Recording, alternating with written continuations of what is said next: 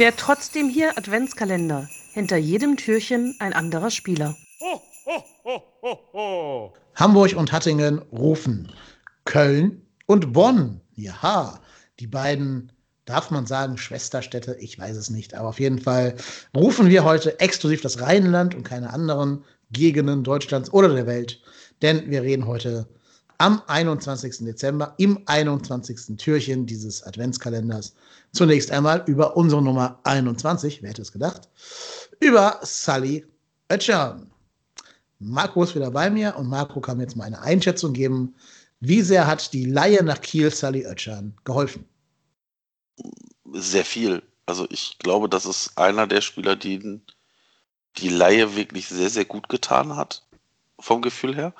Ähm, war halt immer so der Spieler, wo ich gedacht habe, so, ich meine, der hat ja, der, der war ja schon Stammspieler bei uns. Also ich kann mich an, an die Stöger-Jahre erinnern, da habe ich, hab ich gedacht, okay, alles klar, Yannick Gerhardt ist jetzt weg.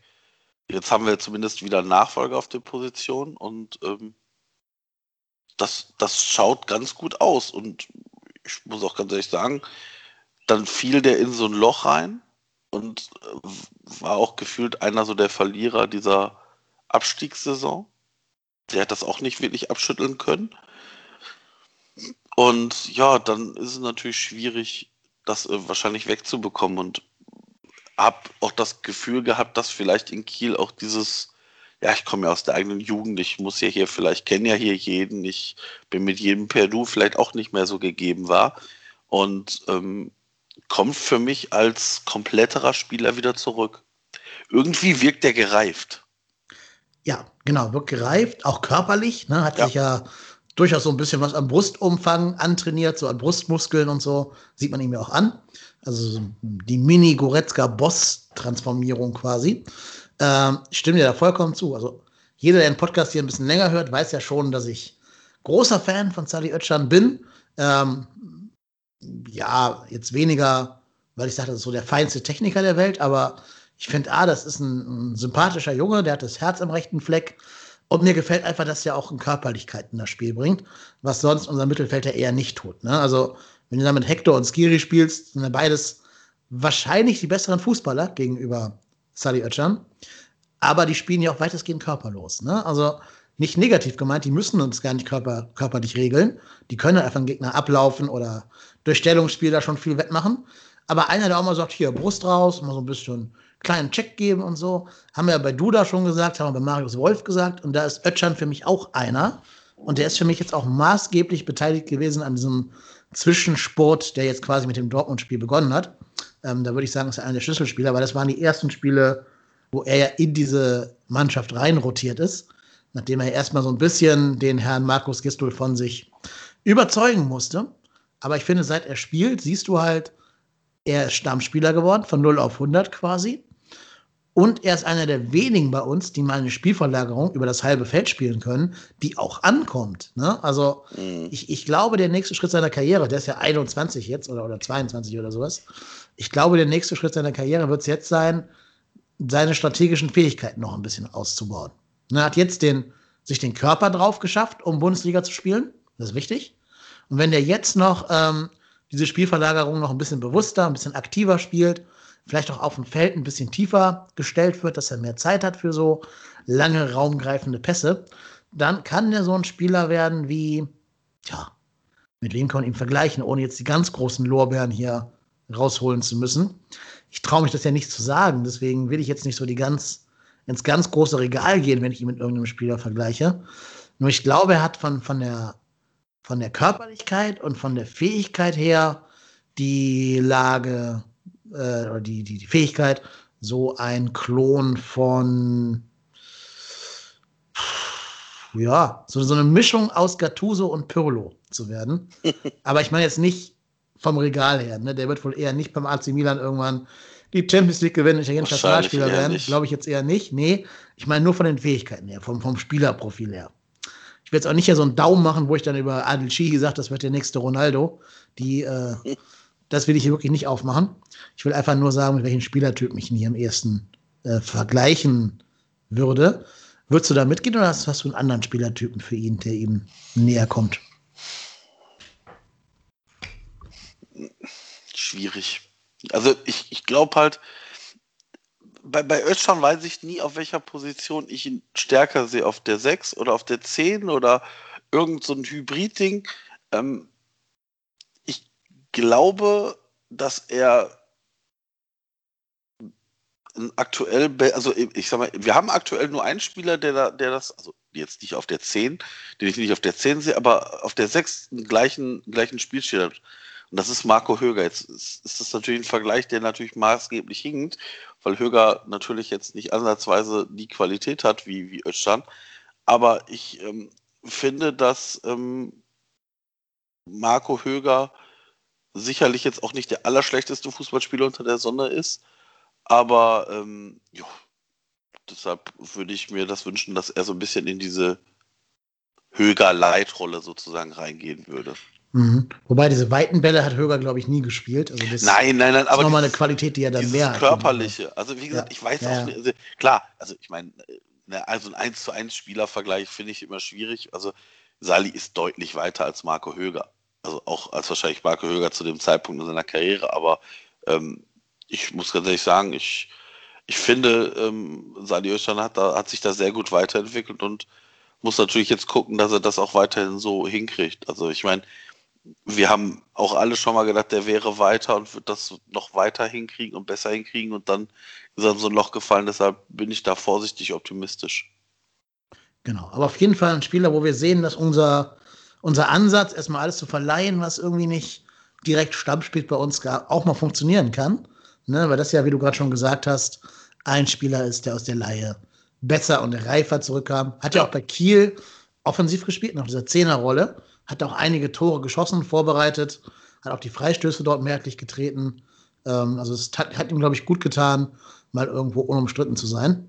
Ja, und das ist hoffentlich demnächst auch bei uns, weil wir haben ja mal bei Bornau drüber geredet, welche Spieler man sich hinten drauf beflocken lassen würde aus der aktuellen Mannschaft. Mhm. Da wäre er bei mir auf jeden Fall auf der Shortlist.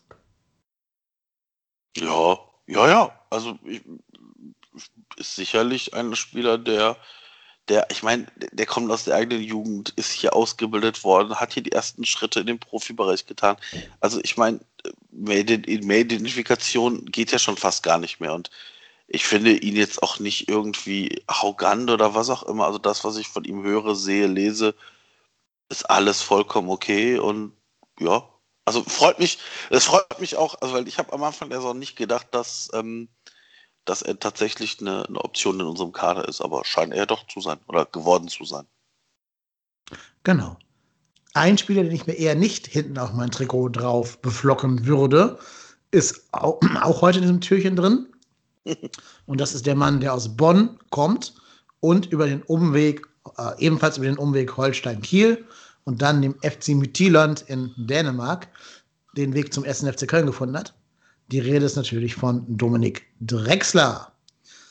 Man sagt ja manchmal so, der Thomas Müller leid, aber das hat er hier halt noch nie nachgewiesen, finde ich. Auch in der starken Zweitligasaison nicht. Ich, bei Dominik Drexler weiß ich nie, ob meine Einschätzung damit gefärbt ist, dass es so ein Anfangsspieler war. Und es gab ja mal die Gerüchte, dass es einen Spitzel in der Mannschaft gab, der Informationen zu Markus Anfang durchgesteckt hat. Und ehrlicherweise kann ich mir eigentlich aus, aus dem damaligen Kader nur zwei Leute vorstellen, wo das so gewesen sein könnte. Das sind nämlich die, die Anfang-Buddies sozusagen. Und ähm, ja, ich, ich finde, Drexler ist halt so ein Spieler, den würde ich mir jetzt auch sicherlich nicht hinten aufs Trikot flocken, aber da haben wir schon Schlimmeres erlebt in Köln. Spielerisch. Also ich, er ist jetzt, er ist jetzt auch kein Sympathieträger, der wird jetzt nicht der, der, der wird jetzt nicht den Lukas Podolski Gedächtnispreis verliehen bekommen von den Fans, aber ähm, auch er hat etwas, was wir so im Kader nicht haben, sondern so eine im offensiven Bereich ein, eine dreckige Spielweise und dieses unorthodoxe. Und natürlich ist das jetzt kein klassischer Erstligaspieler, aber ich finde manchmal, dass Dominik Drexler da auch irgendwie ein schweres, schweres, schweres, schweren Kredit auf seinen Schultern hat, den er wahrscheinlich auch nie zurückzahlen wird. Ja, also er hat uns ja schon geholfen, aufzusteigen. Muss man ihm ja schon zuguten, zugutehalten. Hat, glaube ich, da auch die höchste Vorlagequote gehabt in der Mannschaft. Einige Tore selber geschossen. Aber ich finde, du siehst bei ihm an allen Ecken und Enden, dass das für die Bundesliga einfach nicht reicht. Der ist jetzt auch schon 30 oder, oder 29 oder irgendwas. Und es hat ja seinen Grund, dass der vor uns noch nie Bundesliga gespielt hat. Und das siehst du jetzt halt. Also vor allen Dingen, wenn Markus Gistol auf die Idee kommt, ihn als Mittelfeldspieler aufzubieten, was er jetzt ja ein paar Mal mhm. getan hat, dann siehst du halt, das reicht hinten und vorn nicht. Der hat keine Bindung zum Spiel, der ist kein irgendwie gestaltender Spieler und nur so ein bisschen dreckig und so ein paar Bolzplatztricks drauf zu haben, die ja auch nicht funktionieren bei ihm, das ist dann zu wenig. Wenn er überhaupt in der Bundesliga Fuß fassen kann, dann musst du ihn ganz weit nach vorne stellen, dass er im Strafraum Szenen hat. Ne? Also, was er gut kann, was er wirklich als Bester mit im Kader kann, ist dieses Abstauben. Also da stehen, ja. wo der Ball hinkommt, zufällig, oder also halt mit mit Stürmerinstinkt. Da hast du ja gesehen, der hat ja auch gar nicht so wenig Tore in der ersten Bundesliga geschossen. Der ist ja. jetzt, glaube ich, sogar auch interner Anführer der, der Torschützenliste, zusammen mit anderen Spielern. Wenn auch nur mit zwei Toren oder so, aber trotzdem. Aber er kann dieses abstauben. Er kann so am langen Pfosten auftauchen, wenn er einen Ball hinklatscht oder äh, irgendwie nach einer Ecke mal wieder einen Fuß reinhalten. Er war ja sogar auch der Flankenkönig in der letzten Saison. Das kann er ja alles. Aber das Gesamtpaket reicht mir einfach nicht. Ja, bin ich voll bei dir. Also das, das wird auch, der wird auch sicher nicht groß weiterentwickeln, das, was du schon gesagt hast. Also das, da bin ich, da bin ich voll bei dir, dass Dominik Dexter sicherlich nicht der Spieler sein wird, der den FC die nächsten Jahre prägen wird. Nee, ich denke, auch wenn Holstein Kiel sagt, wir hätten ihn gern zurück, würde ich jetzt erst der FC Köln sagen, ja bitte, wann denn? Jetzt oder gleich? Klar, das ist, ist so, ja. Aber was ich äh, gut finde bei ihm, äh, oder was ich überraschend finde, der war jetzt neulich bei irgendeinem so Podcast. Ich habe vergessen, bei welchem, ehrlich gesagt, ob das Kicker Meets the Zone war oder irgendeiner oder so irgendein so FC Köln. Ich weiß es nicht mehr. Auf jeden Fall sagt der Mann sehr, sehr kluge Sachen. Der sieht ja, vorsichtig gesagt, so aus, als wenn er eher ja. auf der Kirmes arbeiten könnte. Ne? Aber der ist, der ist deutlich klüger, als man ihm das so ansieht. Der, der kann wirklich der, der spricht gerade aus, der sagt jetzt nicht so komische, so Fußballer-Plattitüden-Sätze, der sagt schon Sachen mit Aussage. Ähm, hat auch, also sagt auch inhaltlich kluge Sachen. Da tut man ihm ein bisschen Unrecht, wenn man ihn da auf diese, diese Schiffschaukelbremser-Rolle äh, beschränken würde. Also das, ich kann ihn mir sogar ganz gut in so Management-Positionen vorstellen, weil er halt diese rhetorischen Fähigkeiten hat, die man nicht ganz so sieht. Wenn sich vielleicht noch ein bisschen so die, den Bart ein bisschen trimmt und die Haare ein bisschen macht, dann sieht er ja auch ein bisschen mehr aus wie so ein Manager. Dann geht das vielleicht. Ähm, ja, hat mich positiv überrascht. Ja, mehr kann ich gerade auch nicht über Dominik Drexler sagen, ehrlich gesagt. Ja, also ich finde halt Drexler ist so ein Spieler, ich, ich möchte den aber nicht im Gegnerteam haben. Ich glaube, das oh. ist so ein Spieler. Nein, nee, ich glaube, das ist, das ist so ein Spieler, der, der, der, der, da wissen wir jetzt schon, wenn der, weiß ich nicht, nach Augsburg oder nach keine wechselt. Ich weiß schon, wer irgendwie am langen Pfosten steht und so ein Ding zum 2-1 für den Gegner über die Linie drückt. Ja, das vielleicht, aber der wird auch beim Gegner jetzt in der Bundesliga kein, kein spielprägender Spieler werden. Nein, das natürlich nicht. Aber das ist, also, ja, ich, ich sag mal so, Dominik Drexler hat damit für gesorgt, dass wir wieder erste Bundesliga spielen. Ja. Also der war, der war in der, in der zweiten Liga fast unser bester Mittelfeldspieler, das muss man so sagen. Oder er war der beste Mittelfeldspieler. Den Zahlen nach, ja, ist richtig. Den Zahlen nach. Und dementsprechend, ja, ähm, ja. Naja. Man kann aber ihn gesagt, halten, für den Fall, dass wir wieder absteigen sollten. Ja, ja, wieder. ja, ist wie gesagt kein Spieler, der uns nach, nachweislich irgendwie jetzt die nächsten Jahre äh, groß entwickeln wird. Nee, hat vermutlich noch einen gut dotierten Vertrag bis 2029 oder so. Ich habe nicht nachgeschaut, aber würde ich in dieser Armin Fee-Phase durchaus immer vermuten. Ähm, jo. Also wird das wahrscheinlich noch ein bisschen länger erhalten bleiben.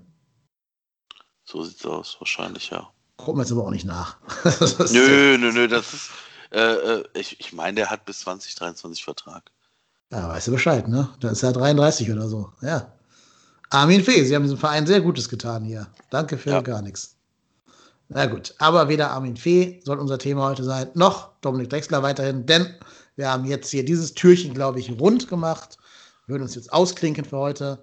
Hören uns morgen wieder am Tag, wo der erste FC Köln gegen ähm, VfL Osnabrück im Pokal antritt und hoffentlich eine Runde weiterkommt.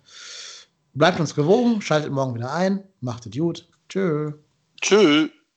Das war der trotzdem hier Adventskalender. Heute. Morgen machen wir wieder ein neues Türchen auf. Bleibt gesund. ho, ho, ho, ho, ho.